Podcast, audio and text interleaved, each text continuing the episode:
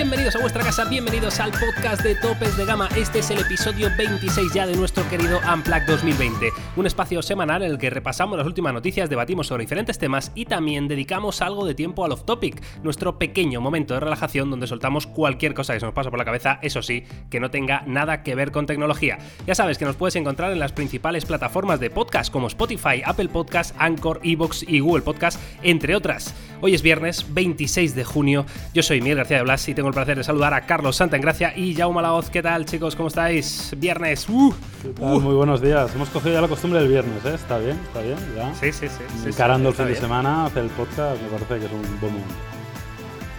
Es, muy un bien. momento espectacular, claro que sí. Y ha sido semana de San Juan, ¿eh? Ojo con eso. Oh, es verdad, claro. Eh, claro, es que esto yo no lo vivo, pero, pero explícanos, por favor, Carlos. Eh, San Juan, para el que no lo conozca, es. no, me metas en ese berenjenal. Eh, en, San Juan es el único día en que socialmente está aceptada la coca, ¿no? aquí, por lo menos en. ¿En serio?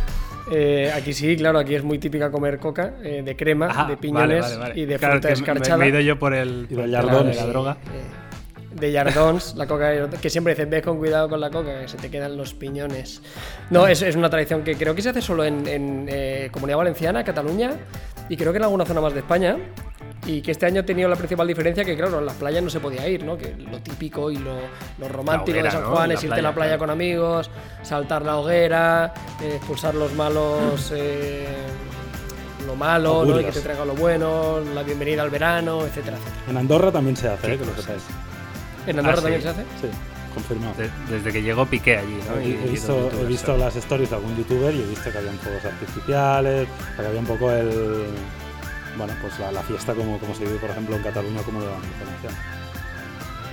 Qué bonito. Pero es que ahora, bueno, o sea que, Andorra en el Instagram lo tienes petado, porque claro, nada que sigas un par de youtubers y ya te sale Andorra. Joder, Andorra, o sea, es como, no sé. La verdad que es, curioso, ¿eh? son un montón, tío, los que se van ¿Has, ¿Has estado en Andorra, Miguel? Yo no, yo no he estado, ¿no? Está bonito. Bueno, no, te pierdes ¿Qué, ¿qué tal es? bueno, está bien, está bonito. O sea, si te gusta la montaña y esquiar y eso está guay, ¿no? Pero bueno, para esquiar sí mola, ¿no? Claro. Hombre, es muy aire libre en el sentido de que el invierno es durillo, pero sí que es verdad que se respira una libertad y una calidad de aire y de ambiente guay. Qué chulo. ¿Sabes lo que, ¿sabes lo que también es guay, tío? Y que mola bastante. El nuevo canal de topes de gama, señoras y señores. El nuevo, uno, uno de los nuevos. Uno de los nuevos, que no, que no todos. Eh, cuidado ahí, cuidado ahí. ¿Quieres eh, decir una palabra, por favor? Sobre el nuevo canal. Venga, vamos, vamos, vamos, a explicarlo, que hay, gente que todavía no sabe muy bien de qué va. Bueno, el nuevo canal se llama Los Top.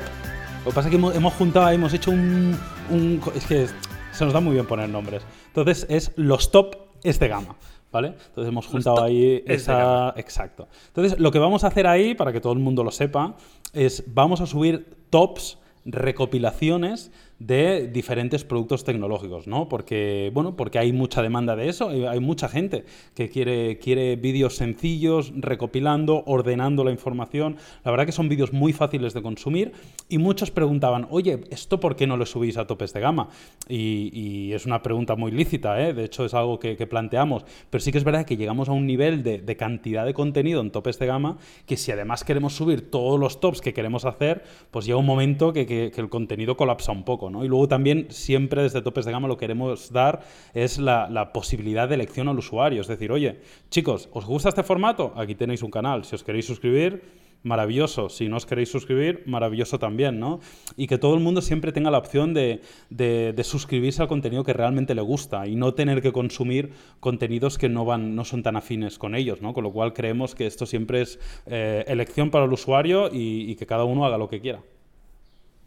Sí, para que la gente vea un poquito lo que se va a encontrar, ya hay tres vídeos publicados, si quieres echarle un vistazo, en el cual son los teléfonos más premium del año 2020, hemos hecho una recopilación de los mejores eh, teléfonos de Xiaomi también de este año, cinco alternativas para, para, comprarse si no quieres comprarte unos eh, AirPods de Apple, y ya hacemos un pequeño spoiler de cositas, hablaremos de los smartphones con mejor cámara, los mejores teléfonos para jugar, mejores wearables, los teléfonos más vendidos de la historia, eh, los mejores altavoces inteligentes, etcétera, etcétera.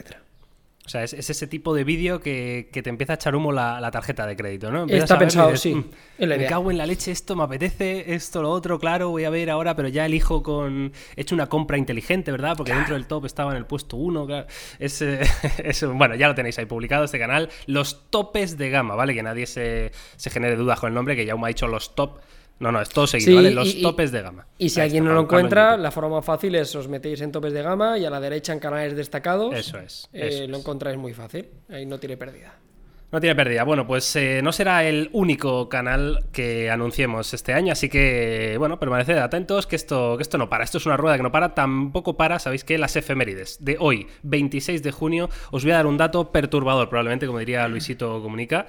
Em, ¿Sabéis qué pasó un 26 de junio del año 1800? O sea, ha llovido, ¿eh? Ha llovido, no, te voy a engañar, ha llovido. Em, os doy tres segundos para pensarlo, así. 26 de junio 1800, tic-tac, tic-tac, tic-tac. La posibilidad de acertar, o sea, es más fácil que acierte la quiniela tres veces seguidas que esto. A ver, eh, esto tiene que ver con tecnología, así que. Em, yo qué sé. así que, claro. No sé. ni puta idea, ¿no? Claro, lógico, lógico. Ni puta idea, yo tampoco. Eh, pues mira, en 1800, el, 26 de junio de 1800, un tal Alessandro Volta anunció el descubrimiento y funcionamiento de la primera pila eléctrica. Ahí en nada, ¿eh? Ahí en nada. o sea, ese tío ya marcó ahí, puso la primera piedra ahí de, los smartphones del mundo. Ahí lo tienes. Ahí lo tienes. bueno, un grande, un grande, ¿eh? Alessandro Volta, tío. Yo, de todo esto, solo quiero decir una cosa que me ha llamado la atención porque has mencionado a Luisito Comunica. Sí, y desde aquí quiero decir, Luisito comunica, no nos robes el pan. Luisito. Hostia, es verdad, ¿eh? Está muy a fuego el tío. A ¿eh? ver, con, a ver si me reviews tecnológicas. Esto viajes y historias. no, el tío, no, la verdad que es gracioso. A mí me cae de puta madre, me parece un creador de contenido fantástico. Pero el tío está ahí con la tecnología, ahora le va metiendo, ¿eh? Sí, sí, total. Igual, no, viene bien y nos saca ahí como, como, recomendado al lado, ¿eh? También te lo digo. Hombre, estaría, sí, sí. Estaría bien. ¿eh? Hay que empezar a poner la etiqueta Luisito Comunica en las reviews. Bueno, va, eh, venga, vamos a empezar un poco con la semana en cuanto a tecnología se refiere, si queréis, ya sabéis eh, nuestro formato, hacemos unas noticias, luego un breve debate y luego terminamos con un off-topic que pues será de series, de videojuegos, de lo que nos apetezca, como siempre. El caso, vamos a empezar por la noticia, lo diré, las noticias de la semana, que mm, hay una en concreto que a mí me ha gustado y me gustaría empezar con ella, que son unos renders que han salido, ya sabéis, unos modelados en 3D que, que aparecen siempre antes del lanzamiento de un smartphone. Bueno, y en este caso son del Samsung Galaxy Fold 2, es decir, la segunda versión, la evolución del primer plegable de la compañía, un plegable que tuvo los problemas que tuvo en, cuanto a pantalla y demás, pero en cuanto a diseño y, funcionalidad, todos coincidíamos que era el formato quizá más interesante, ¿no? Bueno, ¿qué va a hacer Samsung eh, para evolucionar eh, esta familia Fold? Pues eh, lo vemos mm, en una imagen bastante curiosa para mí, ¿no? vemos el teléfono desplegado, ¿no? Es decir, la pantalla principal con un gran, con una agujerito en la parte frontal, digamos que sería como la cámara delantera. Acordaos que la versión anterior tenía ese notch enorme, ¿no? que era ahí una perforación en pantalla grande con dos cámaras y tal. Bueno, parece que van a cambiar bastante el formato, pero a mí lo que veo me gusta, sinceramente, no sé a vosotros.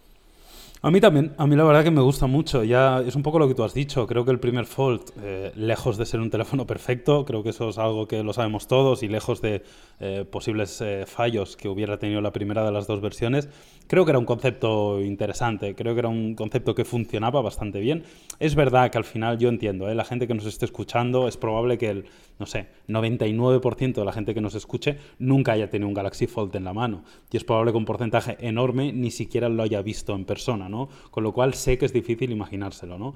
Pero sí que me parece una evolución lógica porque conserva muchos de los rasgos del primero a nivel conceptual, pero mejorando bastante el diseño, especialmente a mí me llama la atención y me sorprende ese agujerito en pantalla, ¿no? Que es muy diferencial con respecto al Fold 1, que tenía un notch mucho más prominente, mucho más eh, estéticamente más cuestionable en este sentido, y me parece que es refinar y medio modificar algo que, funcionó razonablemente en la, primera edición. Yo creo que sea como fuere, seguimos estando lejos de que este vaya a ser un teléfono masivo, porque evidentemente em, a, medida que vaya pasando el tiempo, que esto se vaya vendiendo más, va a ir abaratando la construcción del teléfono y poco a poco se puede llegar a, ser algo realmente masivo, pero creo que esta segunda generación todavía no lo será. Pero sí que es verdad que veo detalles curiosos, veo una evolución lógica Y, eh, e, insisto, a mí el primer Galaxy Fold mm, me puso muy perraco.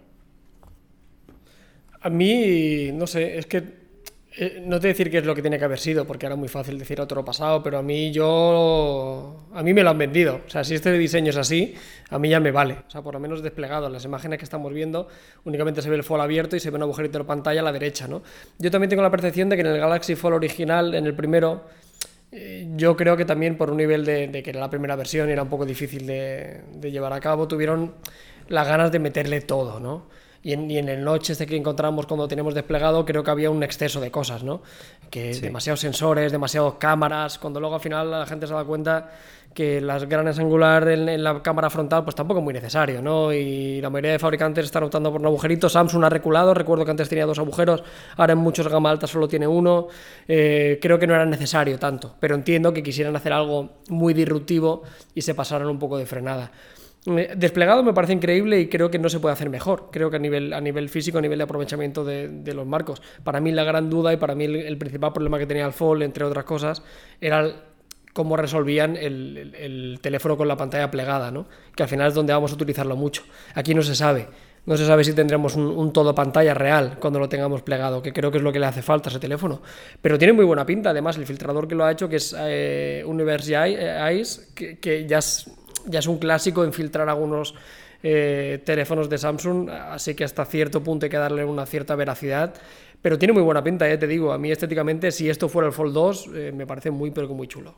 Sí, de hecho, estoy totalmente de acuerdo con vosotros. Si queréis, vamos a enlazar con, con, otra noticia que no es la misma fuente, pero bueno, también habla del Fold 2 y por eso he querido traerla, que precisamente habla de la parte de fuera, ¿no? Es decir, el teléfono plegado y lo que vamos a ver, ¿no? Porque ya sabéis que una de las polémicas de este primer Fold era esta pantalla delantera, ¿no? Una pantalla delantera era un formato extraño, muy pequeñita, que ocupaba muy, una parte pequeña del frontal. Aún así era bastante utilizable, ¿no? Eso nos lo puede decir Jauma mejor, que al final mm. él comentaba que, que sí que podías, ¿no? Yauma, eh, que, que, al final acababas usándola bastante, ¿no? Eh, y no era algo inusable, ¿no?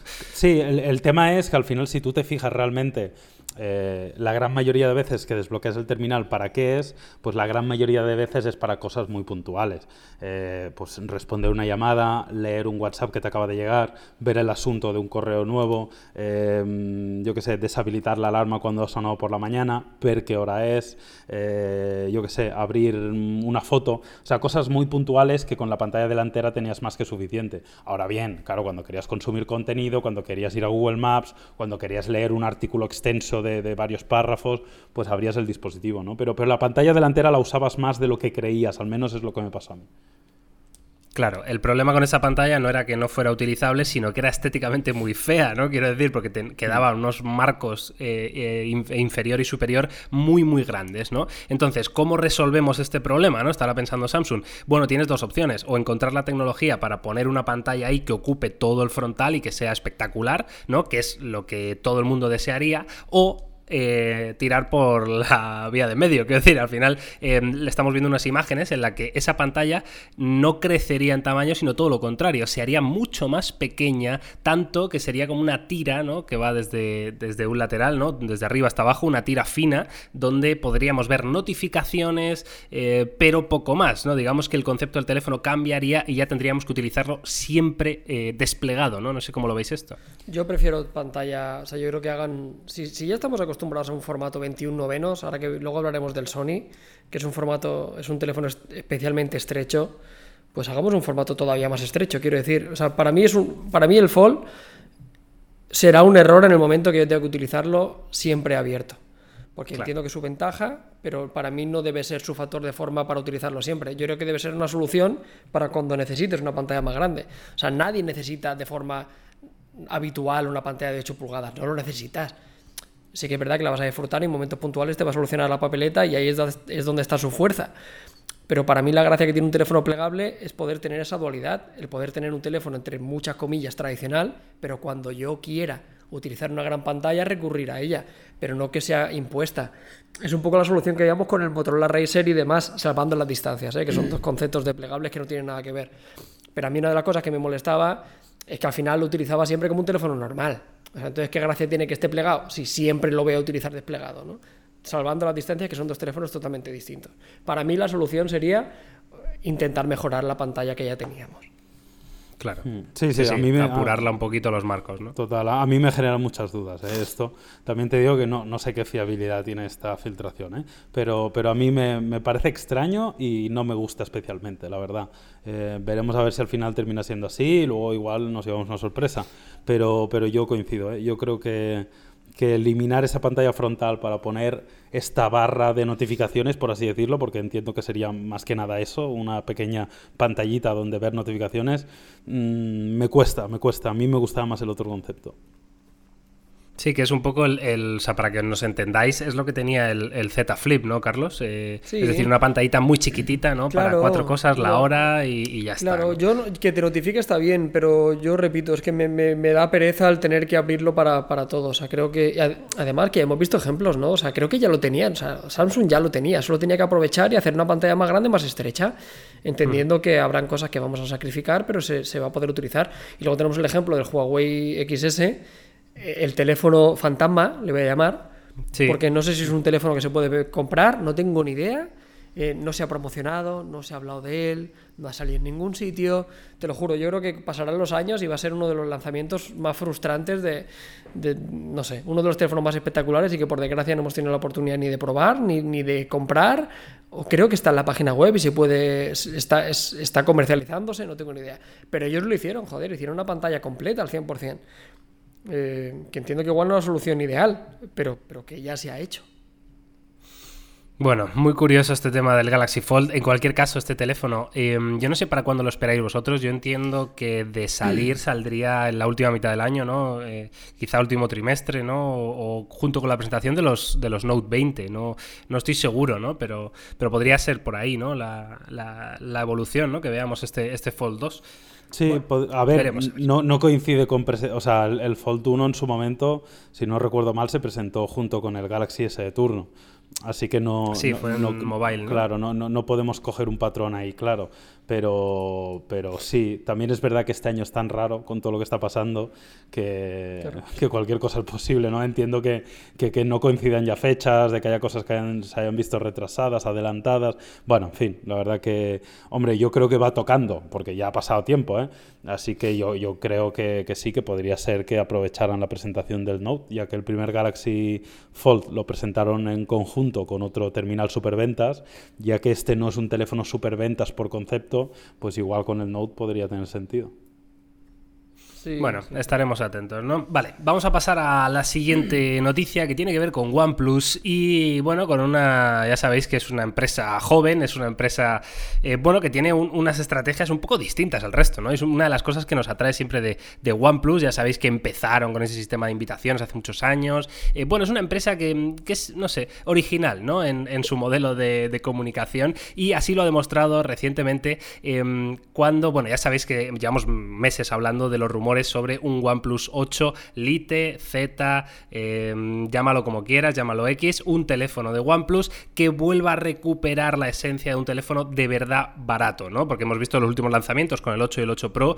eh, bueno, teléfonos que están en los 700.000 euros, ¿no? Esa, esa, horquilla de precio muy, muy alta y que evidentemente pues no todos los bolsillos se pueden permitir, ¿no? Entonces, em, este teléfono barato de OnePlus, parece que la propia OnePlus ya se lo ha tomado a cachondeo, eso parece, porque realmente tendría que haber salido ya, ¿no? Entonces em, está viendo esa, esa, rumorología, ¿no? Todo el tiempo, se va a llamar Lite, se va a llamar Z, eh, va a tener esto, va a tener lo otro, hemos visto render, filtraciones, absolutamente de todo. Y OnePlus eh, ayer, me parece que fue, antes de ayer, lo que hizo fue crearse una cuenta de Instagram, así, del tirón, que lo han llamado eh, de OnePlus 8 Lite Z Thing. O sea, como, como, poniendo todos los adjetivos que se ha inventado la prensa, ¿sabes?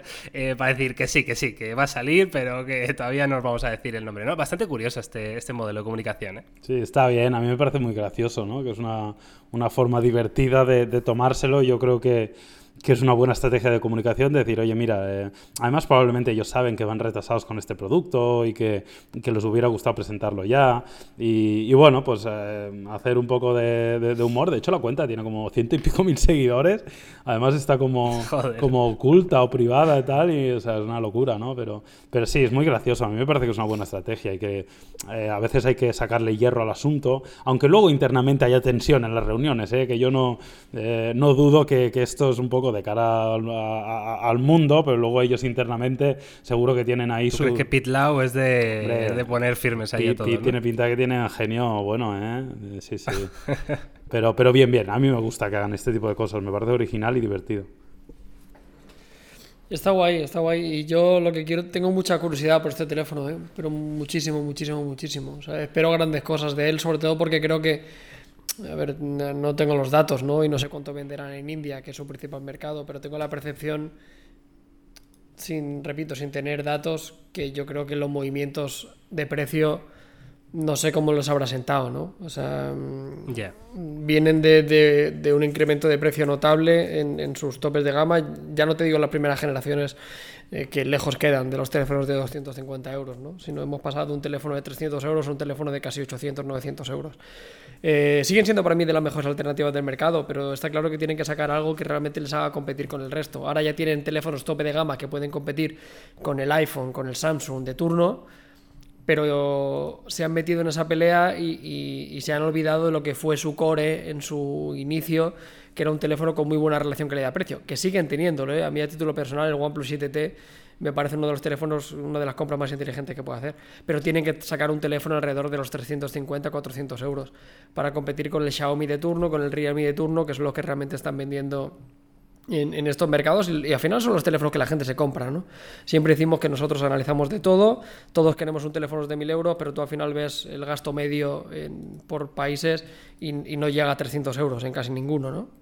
Eh, así que tienen que sacar algo más económico y, si alguien puede hacerlo es, es, OnePlus y a tope con ellos, es una de las marcas que yo a título personal más confianza ciega le tengo, o sea, del rollo, yo todo lo que saquen me parece que casi siempre suele estar muy pero que muy bien y oye, que les vaya bien, y creo que es interesante ¿eh? que venga un, fabricante así y, que venga a pelear otra vez por la gama media, que repito, era un poco su, su nicho en el inicio y lo han perdido.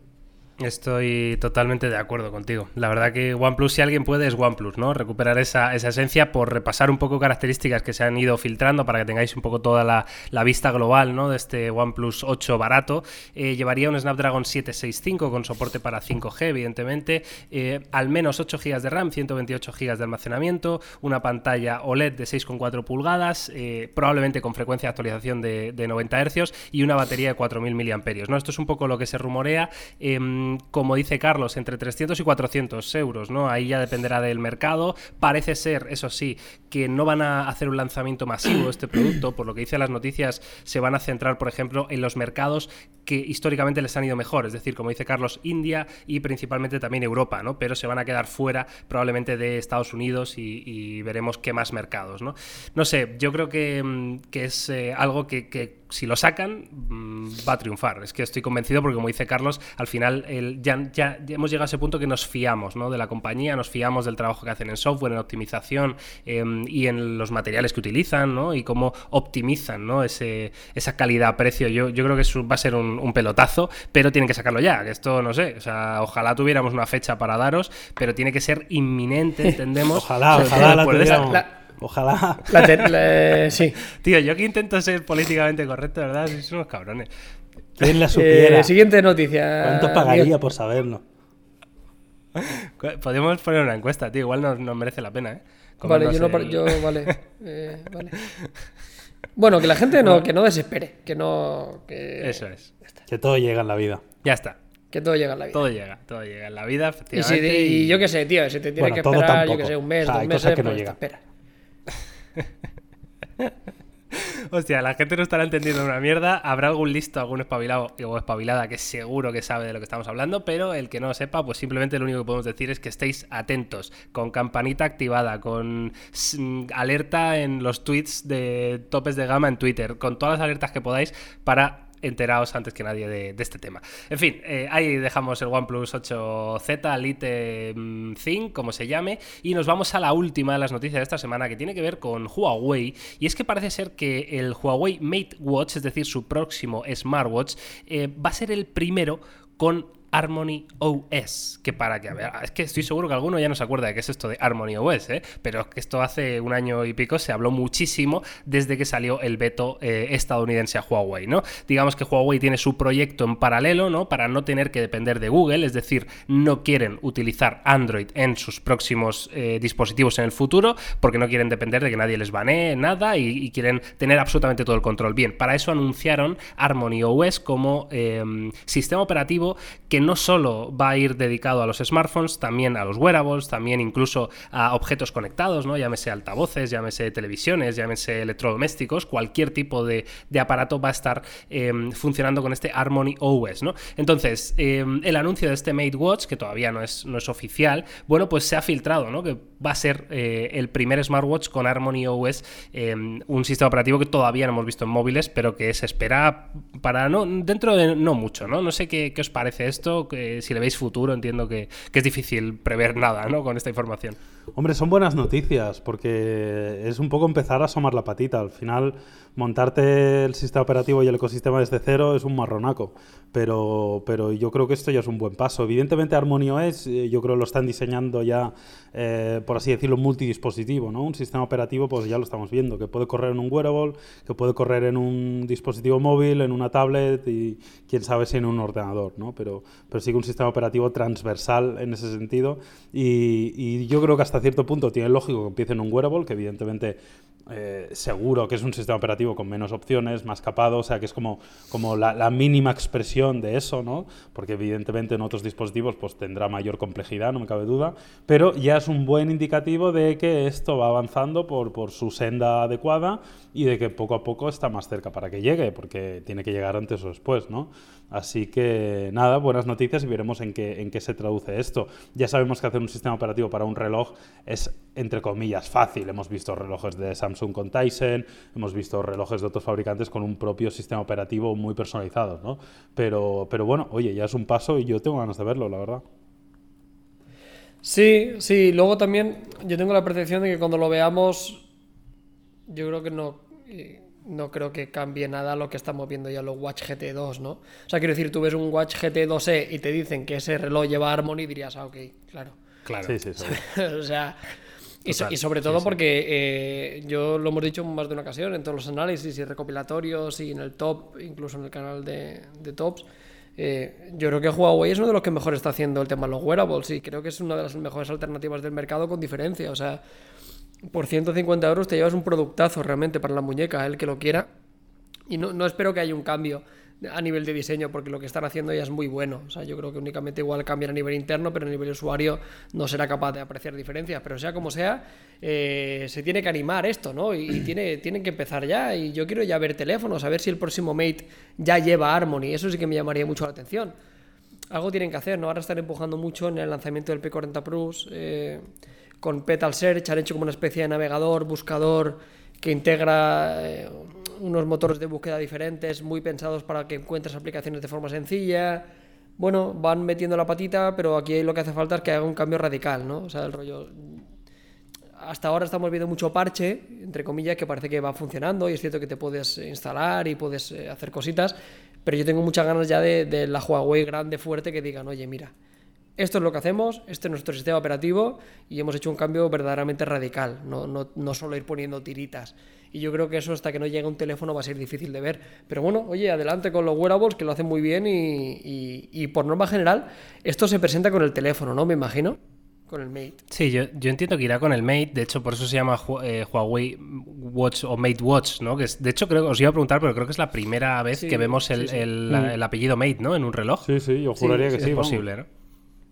Lo, están pues metiendo varias cosas, ¿eh? porque por ejemplo antes no existían y están segmentando un poquito, por ejemplo, con las. Eh, con la. La MatePad, por ejemplo, la MatePad mm. Pro, la tablet un poquito más profesional y, más tope de gama. Sí, está heredando esto, ¿no? Que también tiene sentido, que, a nivel que a nivel de nombre y a nivel comercial todo tenga una coherencia. Sí, sí, totalmente. Por, por completar la noticia, estaba, estaba viendo eh, la hoja de ruta de Harmony OS que Huawei presentó en su día y la verdad que están cumpliendo las fechas porque vemos que ellos anunciaban una versión del sistema 1.0 para eh, finales de 2019, que evidentemente eh, eso ahí no te sé decir si se confirmó o no, pero en 2020 finales eh, salía Harmony OS 2.0 ya para wearables. O sea que si vemos eh, finalmente este, este Huawei Mate Watch con, con Harmony OS, pues estarían cumpliendo los plazos y marcaban Huawei, o sea, Harmony OS 3.0 para smartphones en 2021, es decir, el año que viene, ¿no? Bueno, Pues mira, y oye, 2022 ahí- ahí para. VR y demás. Sí, sí. V- está, VR, ¿eh? ¿Os acordáis del VR. VR? No, VR. Sí, ¿Qué no pasa con el VR? No, no, no, en general, el otro día hacía, bueno, el otro día me acordé, vi un vídeo y bueno, que, que el sistema de realidad virtual se ha quedado en nada, ¿no? No sé qué pensaréis, ya En la igual mierda, eso daba sí, un sí. Pero, pero total, total. Incluso salía eh, Oculus que, que, que se bajaba del carro de, de no sé qué producto, que Ah, lo ¿sí? retiraba, algo así, sí. Ostras, Eh, o sea, en no, recuerdo qué versión. Y duro esto. Samsung abandonaba al 100% a la inversión en sus sistemas de, de VR. Bueno, Claro, no, no vimos nada en, en el No, anuncio de PlayStation 5, absolutamente nada. nada, de VR, o sea que curioso el tema, ¿eh? sí es verdad, sí. Eso po- podría dar para otro podcast. Yo creo que está, sí. está quedando, o sea, yo creo que para el usuario final está quedando como muy apartado, pero sí que es verdad que hay otros sectores profesionales en el B2B, ¿sabes? Claro. De negocio a negocio sí, donde sí, está sí, creciendo muy fuerte el VR, ¿eh? Ah, sí, es claro, tiene sentido, ¿no? Pues eso, te montas una nave ahí de experiencia realidad virtual y la gente va a pasarse un buen rato, pero en un sitio ya adaptado para disfrutar de eso, ¿no? Sí, y no, y en no- y no tanto para la final- gente, sino más de profesional a profesional. A nivel educacional, Ah, sí, a nivel, sí. Para este Mm. tipo de cosas sí que están saliendo eh, productos interesantes, pero claro, es de, de vender de empresa a empresa, es de, de hacerle algo Claro. específico, una aplicación ad hoc a la empresa para que pueda hacer tours Ah, bueno, guiados. claro. de- Ahora que lo dices, Mm. eh, estuve yo con, con Lenovo, me parece que fue en el. Cuando fue? En el mobile del año pasado, creo. Y, y, mm, tuve un, bueno, una reunión, un showroom de estos eh, privado, eh, que precisamente nos, nos enseñaron unos prototipos que tenían para vendérselo a, mm, a educación, vaya, a Mm. universidades, a, a escuelas, que eran eso, te, te ponían unas gafas, ¿no? Que habían desarrollado ellos y pues a lo mejor el profesor, ¿no? Tenían como un software, ¿no? Para que el profesor te fuera diciendo, pues ahora eh, mirar todos a la izquierda, ¿no? Y aparecía una flechita en pantalla que podías mirar y era un- una demo del espacio, ¿no? Estar en una nave espacial para ver cómo funcionaba. Bueno, la verdad que sí, en ese, en ese campo quizá tenga, tenga mucho más sentido, ¿no? Pero bueno, veremos a ver, veremos a ver. En fin, eh, mm, ya está, ¿no? De noticias o qué? Ah, bueno, tengo la, la conferencia para desarrolladores de Apple que presentaron iOS Oppo. 14, Watch Oppo. OS 7, iPad Oppo. OS 14, Mac. OS Big Sur. Apple, Apple, Oppo. Apple, Apple, Apple, Apple, Apple. manzana. Bueno, en fin. Que da igual, como lo queráis llamar, como lo queráis llamar. El caso, que ya se ha hablado mucho de esto, yo creo, sinceramente, voy a decir un resumen aquí rápido. Eh, Apple le ha hecho un gran favor a Google, así, ahí lo dejo, pum.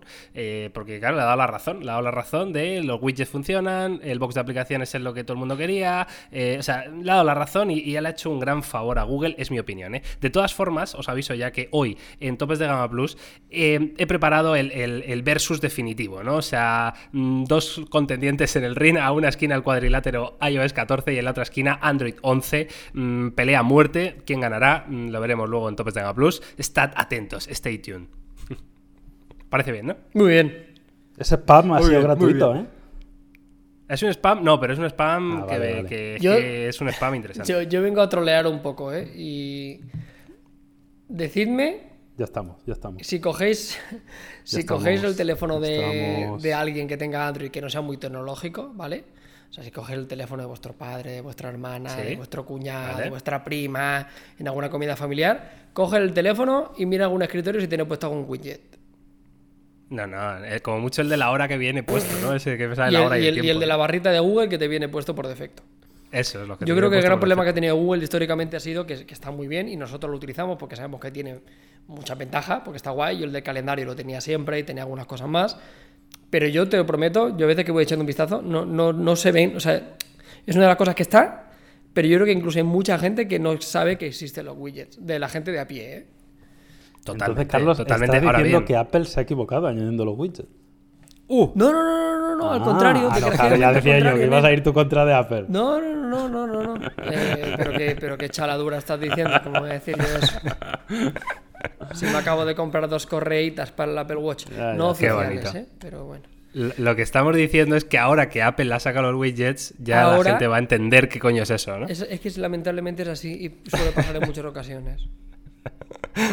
Hombre, la verdad es que son más bonitos que los de Android. están muy bien Eso es- diseñados. Eso, es así. También es verdad que son Y los. las animaciones son bastante guapas, así que es verdad. ¿eh?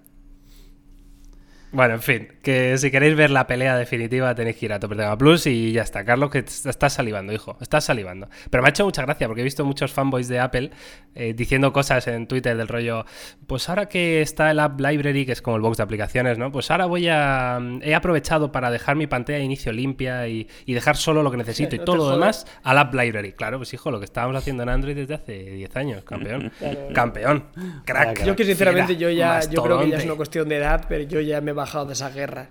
O sea, yo, yo Sí, vi sí. iOS 14, vi los widgets y dije, "Buah, pues de puta madre. Pues ¿Sabes? A, a nivel. Pues muy yo, ya, yo ya ahí me he bajado. O sea, el rollo, si tú esto lo hiciste antes, tú esto lo hiciste después, me da igual. La cuestión es que ahora Totalmente, los que tienen totalmente. iOS van a poder utilizar un cajón de aplicaciones que era muy obvio, pero ya llega el momento. Es como la gestión de archivos en su momento. O sea, Sí. era lamentable que no lo tuviera, pero yo ya paso. Yo ya lo tenía, fantástico. Un poco más usable y fuera.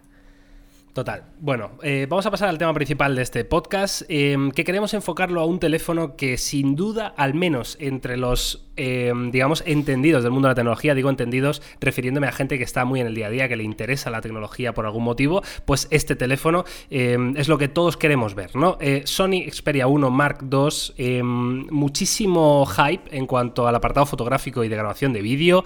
Ya dijimos que en el análisis, bueno, pues habría que probar y ser es- especialmente científicos, ¿no? Con ese apartado, ¿no? Para exigirle todo lo que se espera, porque Sony, desde luego, ha, ha puesto muchísimo foco en este tema, ¿no? Entonces, Carlos Santagracia, llevas probando bastantes días este Sony Xperia 1 Mark II. Necesito que me cuentes todo y, por supuesto, a nuestra maravillosa audiencia del podcast. Sí, yo, si queréis, hablemos principalmente de fotografía, porque en el resto de teléfonos peor teléfono que la mayoría en todo. O sea, quiero decir, el resumen rápido. Es duro, ¿eh? Ya, ya así de Sí. primera, o sea, dado un palo a todo el mundo. No, frente, pero. No, pero es que es, Sí, sí, total. Es que no se puede, o sea, se puede utilizar muchos eufemismos, pero yo qué sé. Eh, o sea, si lo comparamos con, la, con, con los rivales directos, es más grande, tiene menos batería, tiene menos carga rápida, no tiene tasa de refresco, tiene menos brillo. Pero la pantalla. eh, Tiene peor bueno, lector de huellas que la mayoría y no tiene reconocimiento facial. O sea, en todo eso, si lo comparamos eh, peso por peso con, con sus rivales directos de cualquier fabricante, pierde. O sea, Pero a la nivel de. A es nivel 4K, de por ejemplo. ¿Eh? Que la pantalla es 4K, por ejemplo. ¿no? Sí, sí, la resolución sí, hay cosas que son buenas, pero, pero en, en- en hardware, en muchas cosas de ellas, como ya te digo, batería, carga rápida, reconocimientos faciales, brillo de la pantalla, eh, pierde, ¿vale? Entonces, para mí, el único foco que tiene, y es donde se están posicionando ellos, es en fotografía. Y yo estoy ultra mega satisfecho, ¿eh? O sea, creo, serio? Creo, de verdad, creo que no es, o sea, no es la mejor cámara que hay en la actualidad, ¿no? Pero es un camarote, es espectacular, ¿eh? La verdad que hay, hay cosas que me han gustado muchísimo. En, en fotografía tradicional creo que tiene uno de los mejores comportamientos de, de fotografía porque es una fotografía hiper mega fiel a la realidad. Tiene muy buen HDR, el procesado es muy bueno por primera vez en Sony, no, no hay cosas extrañas. eh, hace una interpretación de verdad que muy real a lo que estamos viendo y con un look muy muy agradable. Me, me gusta muchísimo la cámara del Xperia 1. Pero- Eh, por ejemplo, el gran angular es fantástico. Me, me parece que junto al de Huawei es el mejor gran angular que hay en el mercado después de los chinos. Mucho mejor que el de Samsung, mucho mejor que el del iPhone. Eh, el zoom no está mal. Para mí ¿Es un Sí. por dos, eh, Carlos? es un por 3. Por es tres. un por 3.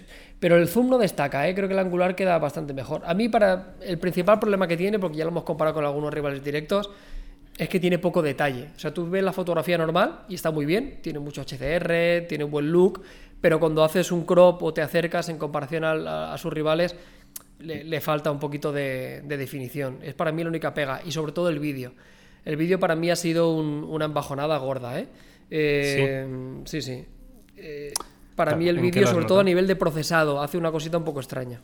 Claro, el tema es, eh, claro, claro, yo entiendo. Pero claro, eh, aquí lo que se pregunta a la gente es decir, oye, si este teléfono es peor en cuanto a batería, en cuanto a pantalla, en cuanto a muchos aspectos, que, que ya me digas que no es con mucha diferencia el mejor en cámara, ya lo... No, claro, claro, Claro, ya es, claro. es- es un drama. Es, su- es O sea, su problema. Claro, o sea, que me digas que es muy bueno en cámara está guay, pero claro, yo creo que la gente aquí lo que espera es que diga, no, mira, es que es peor en casi todo, pero es que la cámara es tres veces mejor que el segundo del mercado, ¿sabes? Pero entiendo que no. Ya, pero ¿qui- ¿quién esperaba que fuera tres veces? O sea, yo en, en el análisis, yo os invito a que lo veáis. Yo al final quedo contento, pero la reflexión es esa. O sea, tienen un teléfono genial a nivel de cámara, capaz de competir cualquiera, o sea, cualquier persona que se quiera comprar a nivel de vídeo, o sea, a nivel de fotografía, el, el Xperia, está bien. Lo que ocurre que, que nadie se espere que tiene una cámara mejor que un Pixel o tiene una cámara mucho mejor que un Huawei. No. ¿Es mejor que el iPhone o no? ¿Qué tal? Eh, en depende de qué cosas sí, en depende de qué cosas no. Por ejemplo, eh, tiene peor retrato, tiene peor selfie, tiene peor vídeo. Pero, por ejemplo, tiene mejor gran angular, quizá tiene mejor zoom y de día, pues cuestión de percepciones. Eh, Yo estaba contento simplemente porque venían de, de un escenario muy malo, siguen teniendo un teléfono que lamentablemente por hardware es peor en algunas cosas, pero en fotografía es muy buen exponente. Pero ¿es eso suficiente? Creo sinceramente que no. Pero bueno, ahí está. ¿Qué te iba a decir, eh, Carlos? ¿ha- ¿Te ha dado por bichear un poco las, las aplicaciones específicas profesionales de, Sí. de vídeo y foto? ¿Qué tal, tío? La- la- un poco la experiencia, Bien, ¿no? es Con que ello. sa- sabes lo que ocurre, que al final tienes una interfaz que es muy cuidada, pero que no hace nada que no haga Sí. el resto de, de interfaces manuales. ¿Sabes? Claro. O sea, yo creo que en su momento... El, modo, el los- modo pro de cualquier fabricante es lo mismo, ¿no? Sí, con, con una diferencia eh, estética, pero una muy buena aplicación profesional te permite modificar los mismos parámetros en esencia. Claro. Eh, yo que sé, en su momento sí que fue muy disruptivo, como hizo el LG, si os acordáis, con el LG G4, que en aquel momento eso sí que era una chaladura, ¿no? Porque no era habitual tener esos modos profesionales. A día de hoy no le aporta tanto valor. Luego tenemos el Cinema Pro, por ejemplo, que sí que está guay, que te permite cambiar modos manuales, es cierto. Sí, meterle algún loot, ¿no? De, Sí, de imagen, ¿no? Distinto. Sí, pero al, fin- así. al final le están metiendo un preset, ¿no? De, de vídeo. Sí, Que le están total. metiendo un filtro, no es otra cosa, ¿eh? Eh, Está bien, sí, es que está bien. Pero la reflexión es esa. Eh, ¿Han avanzado? Ok, pero se han dejado algunas cositas por el camino que creo que son importantes. Eh, tiene poca carga rápida, viene un cargador de 18 vatios, no tiene 90 Hz. 18. Eh, el audio está bien, pero a nivel marketing destaca mucho, ¿no? O sea, tiene jack, el doble altavoz es frontal de verdad, los dos apuntados hacia ti, pero luego no te deja con la boca abierta ese audio. El, el lector de huellas en el lateral funciona mucho más lento que la mayoría, no tiene reconocimiento facial. Es un teléfono que mide casi 17 centímetros de largo. Bueno, pues hay como muchos palitos en la rueda, ¿sabes? Como para. El que sea fan de Sony, pues lo va a disfrutar, pero en un lineal de una tienda, eh, creo que es muy complicado que un usuario medio se decante por él en lugar de un S20 o un iPhone 11 o un Xiaomi de turno. Es complicado. Curioso, Pues. ¿eh? Lo de todos los años, ¿no? Bueno. A igualdad de precio, cómprate otro. Claro, ¿no? es que son 1.200 euros, joder, es que esa es otra Claro. también. Sí, sí, es que claro, es mucho dinero. ¿sabes? Es que son 1.200 euros. Y con 1.200 euros ya te estás comprando bestias pardas, claro. Bueno, oye, invitamos a todo el mundo que vea el análisis, que ahí lo verá más pormenorizado. Pero, pero bueno, nada, esperaremos a ver qué nos ofrece en años venideros, Sony. Sí, y, y- y- y que puede parecer el discurso derrotista, pero que nada, que veáis el análisis, que estoy contento en el análisis. He hecho una comparativa contra el Huawei, contra el P40 Pro, que ya veréis que la gente cuando vea la foto vais a flipar. O sea, para mí el P40 Pro es el ejemplo de fotografía, ¿no? Quizá no el mejor, pero sí que es la navaja suiza. O sea, yo si tuviera que tener un teléfono en cámara solo, pues igual sería el P40 Pro, en plan por todo lo que ofrece. Y joder, en ese enfrentamiento directo el Sony sale tremendamente bien parado en muchas circunstancias, ¿no? O sea, que la, que la gente que, que le apasione la fotografía, que le dé la oportunidad, o por lo menos que vea el vídeo, para que vea que nos ofrece, que, que- que tiene bastante que decir en ese aspecto. Pues a mí me gustaría, fíjate, hermano, no sé si se podrá o no, pero me gustaría hacerle un vídeo en exclusiva en Topes de Gama Plus a, a las aplicaciones estas de cámara y, y vídeo. A ver si, si encuentro yo que se pueda rascar ahí algo Sí, interesante. ¿no? tiene sentido, sí, sí, yo te lo enviaré. Vale, pues eh, bueno, pues ahí está un poco las reflexiones de, de Carlos, ¿no? De todas formas, como decíamos, eh, os invitamos a que veáis el análisis, porque aunque parezca un discurso derrotista de Carlos Santagracia, realmente está contento con él porque sabe que es un pepino increíble. ¿Que es peor que lo demás? Sí, pero peor no significa malo, significa peor que los demás. Punto. Eh, aún así, es una cámara increíble, ¿no? Si es capaz de, competir con un P40 eh, Pro, ¿no? Por ejemplo. O sea que, no sé, yo creo que, mm, vamos, yo ese vídeo desde luego no me lo voy a perder porque me parece muy interesante lo que ha hecho Sony. Veremos, evidentemente, si luego le sirve para eh, que la gente se gaste 1.200 euros en su teléfono. Eso ya es otro tema. En fin, podemos dar carpetazo al apartado tecnología de este, de este podcast número 26, de este Unplugged. Y vamos a pasar directamente al off-topic, si queréis. Un off-topic de esta semana que simplemente eh, me ha apuntado aquí un enlace de una noticia que me- que- digo, esto lo tengo que decir en el off-topic, tío. Lo- y lo voy a decir ahora mismo. Si, si consigo abrir la, la URL, por favor, mientras ir, ir diciendo cualquier mierda. Gracias. Eh, Gracias, Carlos. eh, Eh, ¿qué Jaume, tal, gracias. chavales? Los Qué tops poca preparación, Miguel. Qué poca tops. preparación. Tío, que solo tenía que abrir una URL, joder. Y no era capaz, ya la he abierto, ya la he abierto. Porque no Eh, entiendo lo, ojo, lo que eh. has tardado en abrir Eh, una URL. Ya, ya, yo tampoco lo entiendo. porque, no sé, me ha atrapado ¿Qué lo has ahí. hecho, con un no J Prime? sí, con un J2 Core. Eh, a ver, eh, os digo esto, es que me, ha- me- me ha gustado el titular. Netflix ya permite eliminar películas y series de su lista seguir viendo. Mm, Bien. Muy O sea, bien. vale. Muy bien, porque claro, esto, es un, esto es sabes- un clásico, ojo, Sí, eh, que empiezan a ver series, eh, Claro, y la dices, dejas "Es un mierdón". retirada. Y, y está ahí en tu lista de seguir viendo. No, tío, dejar, o sea, hay que eliminar. ¿Cómo- Entonces, cómo se hace vamos a hacer una nueva sección. Pues no lo sé, no lo he profundizado en el artículo. Lo voy a mirar. eh, ya la voz, pero bueno, se puede hacer, se puede hacer. Que lo que importa es que se puede hacer, que la gente lo busque y ya está. O sea, no vamos a hacer un tutorial ahora mismo aquí en, en el podcast. Entonces, lo que, lo que vamos a hacer es eh, nuestra nueva sección del off topic de. Uh, lo acabo de ver, este lo acabo de ver, podcast. chicos. Si le das en, en el ¿Ah, móvil, eh, te sale el seguir viendo y sale justo debajo unos puntitos. Abajo a la derecha salen unos puntitos. Si despegas los puntitos, Vale. la última opción pone eliminar de fila. De fila. Ah, bueno, bueno, vale. Fila es seguir viendo. Sí. Ah, de, claro, de la fila de seguir filas. viendo. Vale, vale. Exacto. Vale, vale, pues Muy ahí bien, está. muy bien. Ahí está, perfecto, Jaume Laoz. Bueno, pues esta sección se va a llamar eh, eliminar de seguir viendo, claro, porque van a ser, normalmente de- decimos las series, ¿no? Recomendamos series, así que puede estar bonito. En fin, que solo era esto, que era un detalle muy tonto, pero que me ha parecido interesante. Eh, por lo demás, ¿habéis hecho esta semana algo especial? Jaume, ¿has jugado de Last of Us? Carlos, ¿has jugado de Last of Us? ¿Qué ha pasado? Yo no he hecho nada, tío. Contadme. Nada, cero, menos uno. Yo, ¿os acordáis que dije que no iba a empezar hasta que me llegara la tele? Hasta que tuvieras una tele buena. Sí, pues empecé a jugar, pero ya he parado Pero, porque Carlos. quiero jugar bien. O sea, he Carlos, jugado si nada, he jugado media hora. tío. Para quitarte el, el mono, Sí, ¿no? porque quería, primero quería hacer la descarga, claro, porque son, bueno, pesa más que es una auténtica locura. Creo que el completo son 93 gigas, o sea, para jugar son 30, pero el completo, entonces dije, bueno, pues igual ya eh, lo pongo a bajar y, y voy adelantando. Y empecé a jugar y de momento espectacular, pero he jugado muy poco, pero me estoy esperando, o sea, quiero jugar bien. Así que a ver si soy capaz este fin de semana, que ahora viene lo jodido, que ahora que tenemos un poquito más de tiempo el fin de... eh, si no le meto mucha mano, que me gustaría que no, sinceramente. O sea, me gustaría aguantar las ganas para jugar como creo que se merece. Pero vamos, muy buena pinta, ¿eh? Ya ha salido datos, ha sido el teléfono más comprado de la historia de PlayStation de lanzamiento. Pese a ser un... ¿no? Claro. ¿Cuánto, pese a ser ¿Sabe, un sabe cuántas unidades son, Carlos? No, pero se puede buscar fácil. Pero se ve que ha dejado bastante lejos a, a- a la mayoría, ¿eh? Espera.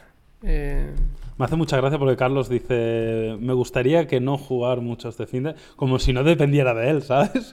Como si fuera... Claro, pero es que también dije que me no iba a jugar y que, al final jugué, que yo que- entonces- que consiguiera vencer mi autocontrol barata. Claro, pero yo soy, yo lo reconozco. Yo sé que mi fuerza de voluntad con esto es difícil y un rato que tenga tonto por la noche, el viernes o, el- o Claro, esta misma noche o mañana, "Pff, que no tenga nada que hacer en ¿Qué hago? casa, The Last of Us, claro. pues diré, ¿qué hago? ¿Me voy a la cama o me pongo a jugar?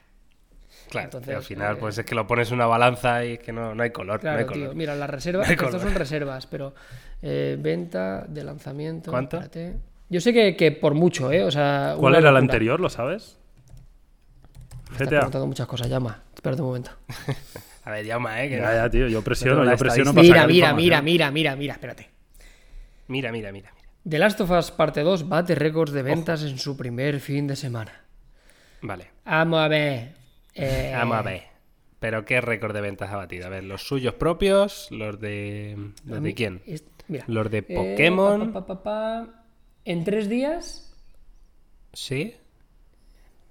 claro, pone en millón. Europa. Aquí, aquí en, eh, en Europa, los primeros tres días, casi 4 millones de, de unidades.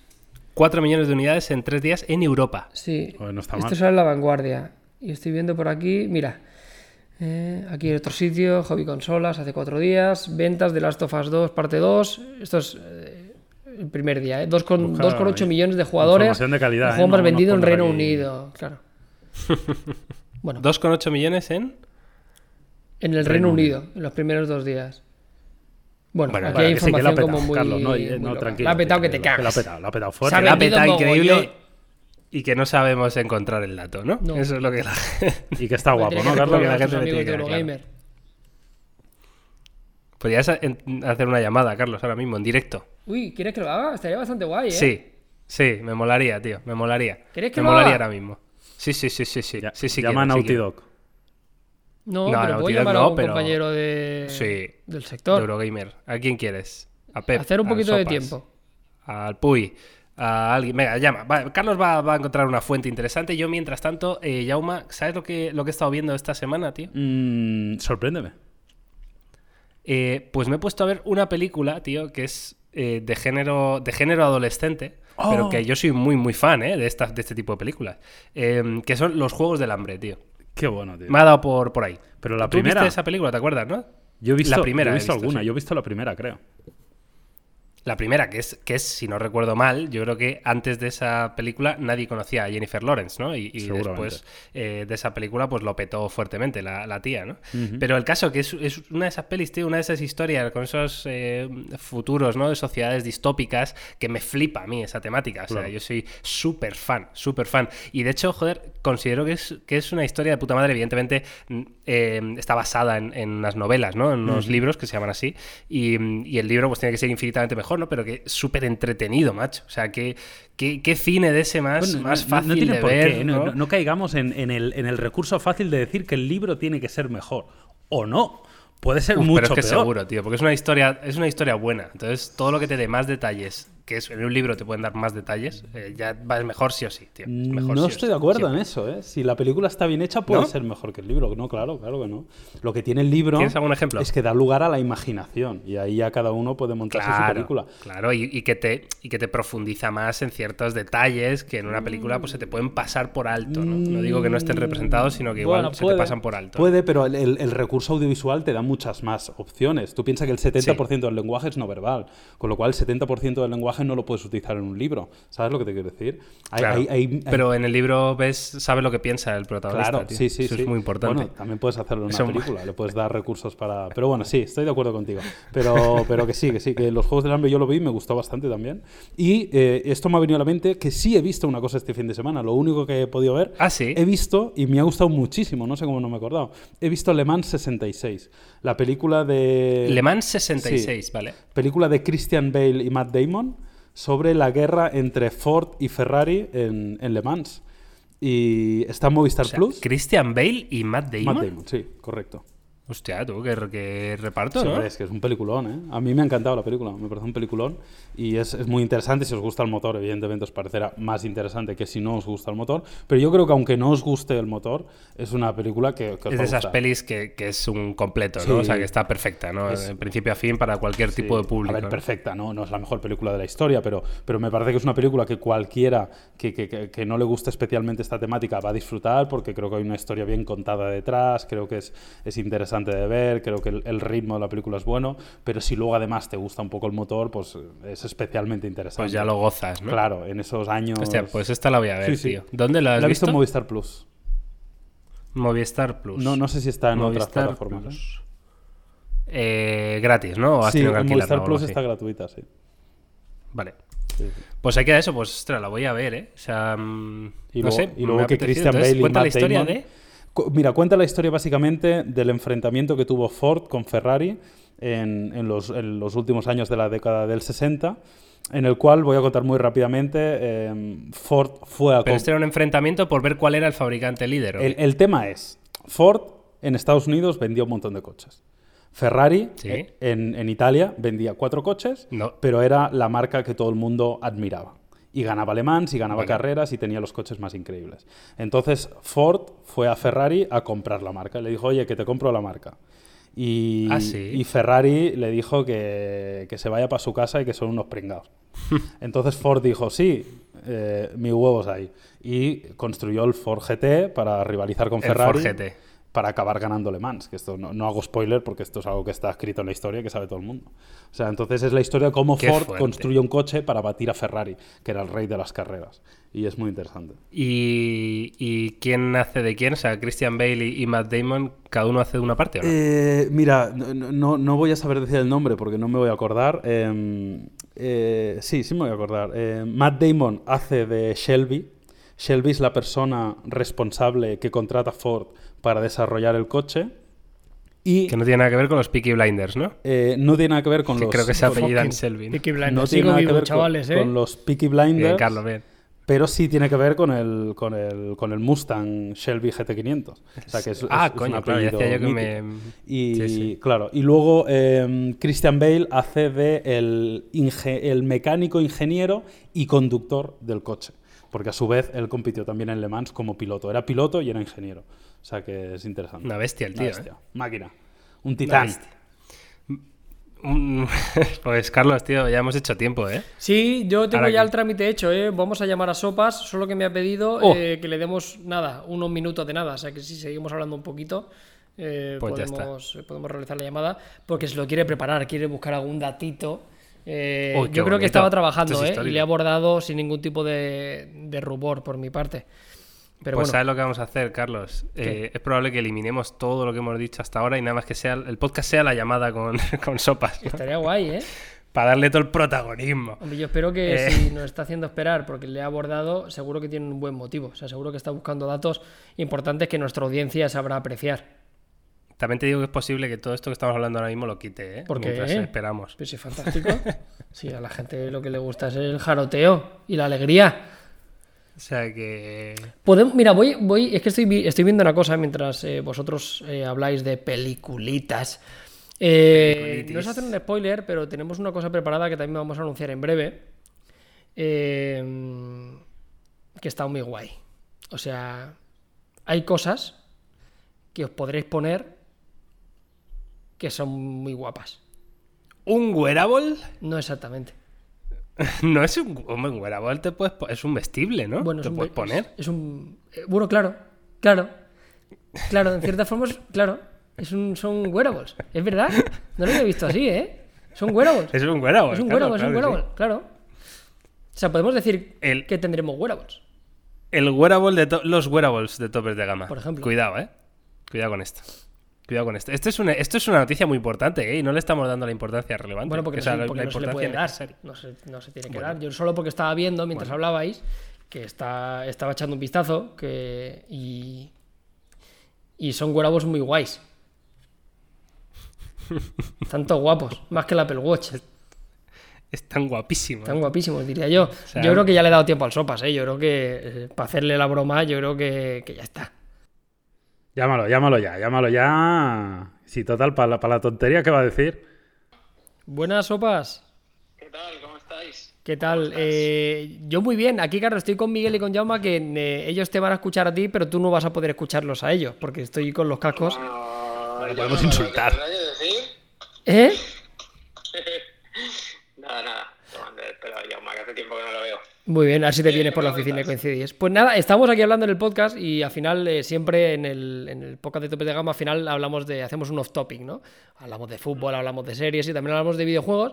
Y estamos hablando del de Last of Us, que ya y yo no lo hemos comprado, que a mí me flipa. Y estábamos con la duda porque yo había leído, que incluso en Eurogamer lo habíais publicado y demás, que había sido un super éxito de ventas en, en su lanzamiento, pero era por si tú tenías algún datito. Hay pocos datos todavía porque suelen tardar un poquito más en dar cifras reales o definitivas y luego, pero bueno, cuando, cuando van bien las cosas a las compañías les gusta sacar pecho. Básicamente, por ahora lo que sabemos es que es el juego first party que mejor lanzamiento ha tenido. en ¿Del mundo? ¿De la historia? Sí, bueno, en lo que va de año, ¿eh? Y por lo visto ha superado a Spider-Man, que consiguió en tres días 3,3 millones de ventas. Así que mal, mal no le está yendo. En Estados Unidos se rumorea que vendieron más de 4 millones de unidades. En Japón el lanzamiento la primera semana ha ido súper bien, está el número uno con casi 200.000 copias. En el Reino Unido ha funcionado muy bien. En España no tenemos, las cifras en España son siempre un poco ambiguas pero sé, a mí me han llegado rumores de que están por las 100.000 unidades, que es bastante para un país como el nuestro. Y vaya, que es un éxito de ventas, eso es inconfundible. Ha vendido un 76% más que, que la primera parte. Así que se ha comentado. El juego, bueno, a nivel de campaña promocional ha sido muy bestia lo que ha hecho Sony. Y luego que yo creo que es una superproducción que se merece todas las ventas que tenga, vaya. ¿Ya te lo has pasado tú, Javi?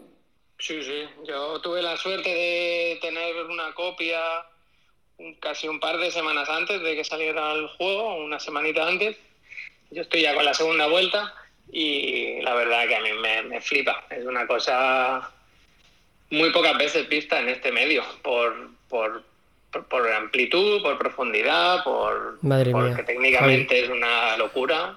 La, tengo ahora, la tengo ahora como el como la manga de una Norak. Eh, Pregúntale si va a haber si va a haber remake para PS5, Carlos.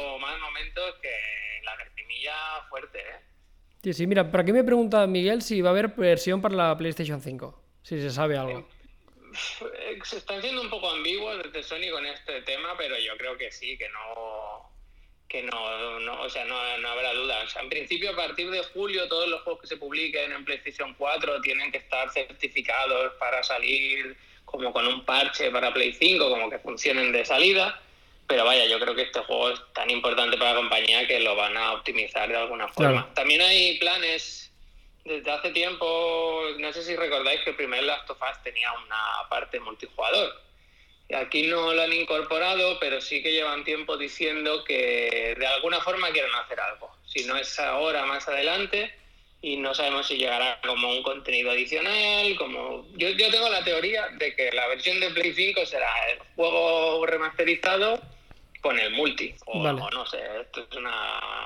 Se me lo invento yo un poco. Muy bien. Yo siempre pensaba que es el típico juego que en cooperativo sería la hostia, que cada vez hay menos juegos en cooperativo. el multi del primero estaba súper bien, la verdad, era muy, muy divertido. Pero aquí está claro que se han centrado, no sé cómo lleváis el juego, si vais muy avanzado. Muy poco, muy poquito. Es, muy grande, es un juego muy, muy grande. Carlos, preguntarle pues Sopas cuándo se va a cortar el pelo, por favor. Sí, me, me pregunta Llama, ¿cuándo te vas a cortar el pelo, Sopas? Pues ya mismo, ¿eh? Está, hay, un, hay un proyecto, hay un proyecto. Muy bien, fantástico. Lo, vas, a, hacer directo en, alguna plataforma, ¿no? Queda, pues oye, Javi, muchísimas gracias por resolver nuestras dudas. Alguien, alguien con conocimientos videojueguiles más que los nuestros, que no son demasiado elevados. Un placer, Javi. Muchas gracias por atenderme y que te haya abordado así. Un abrazo a todos. Un abrazo, chao. El Sopas, ahí lo tienes. Bueno, pues eh, podéis, llamarme Carlos el periodista aquí. Eh, Me gusta. ¿eh? Tiene muchas fuentes, claro. Claro, tío. Bueno, pues eh, esto ha sido, yo creo que el, mejor colofón, ¿no? A este, a este podcast. O sea, la verdad brutal tener ahí un representante de Eurogamer, que por cierto, un medio de comunicación espectacular, un canal de YouTube maravilloso para todos aquellos que os gusten los videojuegos. Desde luego, le damos eh, las gracias desde aquí al Sopas. Y los datos que ha dado, vamos, o sea, que básicamente que lo están petando, ¿no? Pero que no, joder, me, me sorprende como que no sea la propia marca la que empiece a soltar datos de ventas ahí a muerte, ¿sabes? Como que sea difícil encontrarlos, ¿no? No sé. Sí, no sé, no sé, algún motivo tendrán a nivel interno, no sé. Dice que son, he dicho, ¿no? Que son un poco precavidos con eso, o sea, van soltando como poquito a poco a, cuenta gota la información. Bueno, la cuestión es que está siendo un sitio que te cagas y el juego es brutal. Entonces, ese es el resumen de que se le puede hacer. Que cualquier persona que tenga dudas, yo creo que es uno de los juegos por los que merece la pena tener PlayStation en particular, así que... Totalmente, que, que se lo pillen y luego... Pues listo. Arreglado con esto y un bizcocho, pues tenemos el podcast eh, hecho, ¿no? ¿Os parece? Sí, parece, sí, ¿Queréis añadir algo más? Nada más, nada más.